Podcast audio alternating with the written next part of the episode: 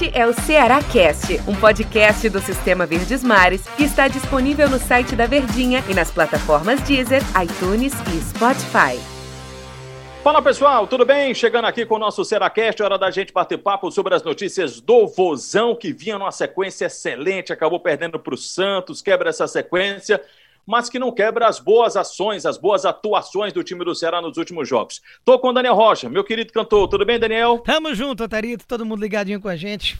Falar do Alvinegro de Sul, né? Eu tenho uma pergunta para você, Daniel. Não tenho nenhuma opinião formada sobre isso, não, por isso que eu vou de cara logo te fazer uma pergunta. Hum. Tava dando uma olhada nos jogos do Ceará, é, pós-pandemia, né? Pós-pandemia não, pós-parada, né? A pandemia tá rolando. Pós-parada do futebol, né? O Campeonato Brasileiro e um pouquinho da Copa do Nordeste, principalmente o Campeonato Brasileiro do Campeonato Brasileiro para cá. É, e entre o Campeonato Brasileiro teve um jogo da Copa do Brasil. Em muitos jogos, Daniel, como foi o último do time do Santos, o Ceará teve muita dificuldade quando ele tomou um gol. Lembra da estreia do campeonato contra o esporte, quando ele perde o jogo? Sim. Em que ele reage na partida, mas demora a engrenar e aí acaba tomando mais gols, tal, não, não tem um poder de reação. Essa é a minha pergunta para você, Daniel. Falta um pouquinho mais de poder de reação? O Ceará tem mais dificuldade quando o adversário sai na frente, ou seja, o Ceará tem mais dificuldade de furar o bloqueio, enfim, de, de, de ser mais ofensivo, de ser um time que agrida mais o adversário, porque desses jogos que eu estou me referindo, só contra o Vitória que ele teve um poder de reação, Isso. pontuar que o Vitória, apesar de toda a sua história, tal, sua importância, é um time que está numa divisão inferior, está na Série B do Campeonato Brasileiro.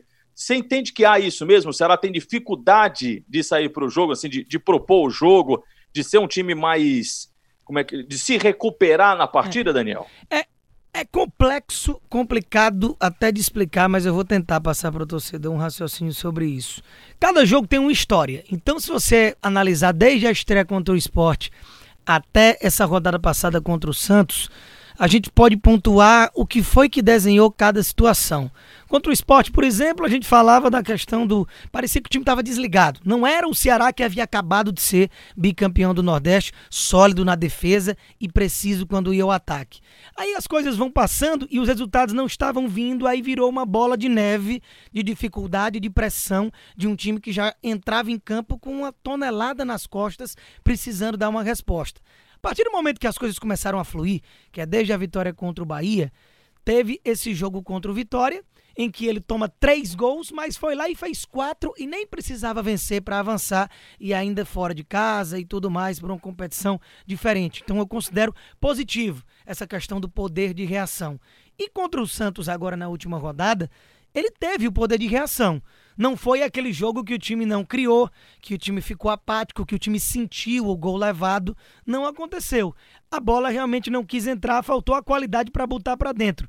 Mas o que é que mais caracteriza a questão de um time não ter poder de reação? É ele não saber criar.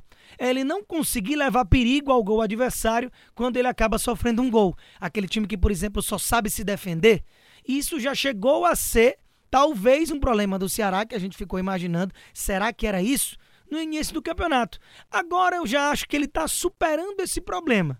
Porque contra o Vitória sai atrás por 2 a 0 vira o jogo. Contra o Santos, massacra o time do Santos, mas faltou a qualidade para fazer o gol. Então, realmente, aquele problema de criação que o time do Ceará tinha, ele está melhorando, não por peças, mas pela qualidade mesmo da execução. O Vina cada vez cresce mais, o Sobral não para de acumular funções dentro de campo indo bem em todas elas. O Leandro Carvalho, que tem o problema da disciplina e tudo mais, mas tecnicamente tem passado a entregar mais. O Clebão sempre esteve lá fazendo seus gols. O Lima tem entrado muito bem. Então, com esses jogadores funcionando, que é são os principais do setor ofensivo, o time passa a ter esse poder de reação. No jogo passado não deu certo, mas eu não vi isso como um problema.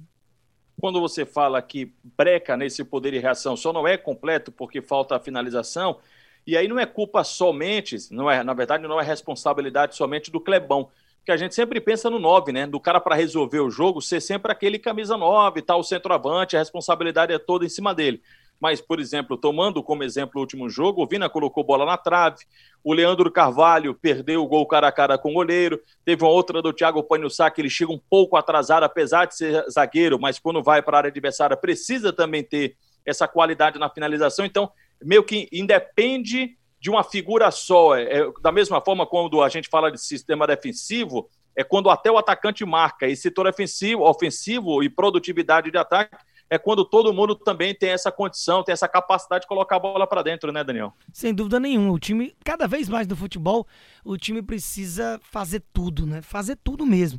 O jogador que só marca, o jogador que só ataca, cada vez menos ele perde espaço. Isso fica mais latente na questão dos volantes, né? Que já de alguns anos para cá a gente escuta aquela velha história de que não tem mais pro volante brucutu, que o cara que só tá na destruição. Se o cara não for um bom passador, se ele não tiver uma qualidade de minimamente fazer um passe vertical com qualidade, nem não precisa nem ser muito longo, mas iniciar essa transição ofensiva com alguma qualidade, esses volantes perdem espaço. É por isso que cada vez mais a gente vê volante de qualidade, volante que se apresenta à frente, volante que faz gol, que bate bem de fora da área, e esses normalmente é os que caem na graça do torcedor. Mas agora a gente vive um momento cada vez mais, né, nem só agora mesmo, de que até o centroavante de 1,95m, que em outrora ficava enfiado dentro da área para receber chuveirinho o tempo todo, esse cara marca, e marca muito, que é o Clebão no time do Ceará. O Sobral é um ponta, ele marca. O, lateral, o ponta esquerda é o Leandro Carvalho, que tem a sua qualidade ofensiva, mas se caracteriza muito pelo seu poder de recomposição. Ou seja, todo mundo precisa ter essa qualidade. Até o Gabriel Lacerda, garoto, zagueiro, recém-promovido, ele participou já de gol do time do Ceará, quando numa jogada ensaiada cruza de cabeça, né, pro Clebão e o Clebão faz 1 a 0 contra o Bahia. Então realmente precisa disso no futebol de hoje e o Ceará executa bem. Daniel, eu sei que a gente pode, vai ter, temos mais tempo, né? Porque o jogo do Ceará vai ser apenas na quinta-feira contra a equipe do Internacional, mas o Guto Ferreira vai ter ao mesmo tempo um baita desafio, porque ele vai ter quatro jogadores titulares fora, e ao mesmo tempo, por você enfrentar um líder do Campeonato Brasileiro, e aí a gente não está falando que você já entra em campo derrotado, porque o Bahia foi lá e conseguiu empatar com a equipe do Internacional, e olha que o Inter teve um pênalti convertido pelo Thiago Galhardo, daqueles que a gente fica, minha nossa senhora, como é que se marca um pênalti desses? Ainda mais indo olhar mesmo... no VAR e marcando, viu? Pior ainda, que você vai no VAR e aí confirma ainda aquela marcação de que tinha sido pênalti, que, na minha opinião, pelo que o jeito do Daniel também não aconteceu nada. Mas não é pensar em entrar em campo já com pensamento de derrota, já com pensamento negativo. Mas é uma boa oportunidade de você girar esse elenco também, né? De você dar outras oportunidades. Por exemplo, os dois laterais não tem por que mudar. Vai ser o Eduardo de um lado, vai ser o Alisson do outro. Na zaga, você tem o Gabriel Lacerda, o Thiago Panhussá, o Klaus deve ficar à disposição. E lá no ataque, quem sabe uma chance aí para o Matheus Gonçalves provar que não é só o jogador de segundo tempo. Ou seja, tem um lado muito ruim para o time do Ceará, porque você vai desfalcado né, de quatro titulares para enfrentar o líder do Campeonato Brasileiro, mas ao mesmo tempo, você, na, na, programação, na projeção, você ia enfrentar um adversário muito difícil, com uma viagem muito longa, e aí você, de quebra, já tem por obrigação como poupar esses quatro jogadores. Se a gente quiser olhar, olhar o lado positivo da coisa, dá também, né, Daniel? Pois é, cara. É um adversário que, digamos, o ideal, entre aspas, para você ter tanto problema, porque pode ser aquele jogo que você coloque na conta de que uma derrota está totalmente dentro do script. Por outro lado, com as alterações que já são obrigatoriamente necessárias de serem feitas, né, com os jogadores que não vão poder entrar em campo, eu já acho que é mexida demais. Então não precisaria, como eu já escutei muita gente, muitos torcedores, amigos, enfim, é, falando a respeito de que é um jogo bom para você poupar o time todo leva nem o Price, por exemplo, né? É, poupa todo mundo, faz uma semana de treinamento sem jogo para os chamados titulares, já que já vai ter tanto desfalque e é um jogo quase que impossível. Só que na questão do quase que impossível eu discordo muito. A gente tem o exemplo da rodada passada, que a gente mencionou, o Bahia jogou melhor do que o Inter, o Bahia soube anular o Inter e o pênalti que foi dado para o Internacional em cima do Cuesta realmente eh, não foi absolutamente nada, mas enfim, o Bahia ainda conseguiu se recuperar nos acréscimos empatando o jogo. Então é um resultado totalmente palpável. Você, principalmente com a estratégia de jogo do Inter, casando muito com o estilo do Guto, que não vai estar lá na beira do gramado, mas naturalmente vai comandar e preparar a equipe para o confronto, que é só na quinta-feira, de que você pode jogar fechadinho que apesar dos desfalques, o esquema e a ideia de jogo deve ser a mesma, e tentar no contra-ataque. E esse contra-ataque, já tendo o Matheus Gonçalves de início, pode ser interessante até para o jogador que cresce nessas situações do adversário em cima, dando espaço atrás. Então, eu acho que não precisa de muitas alterações, a não ser as já necessárias, porque já são trocas boas de você dar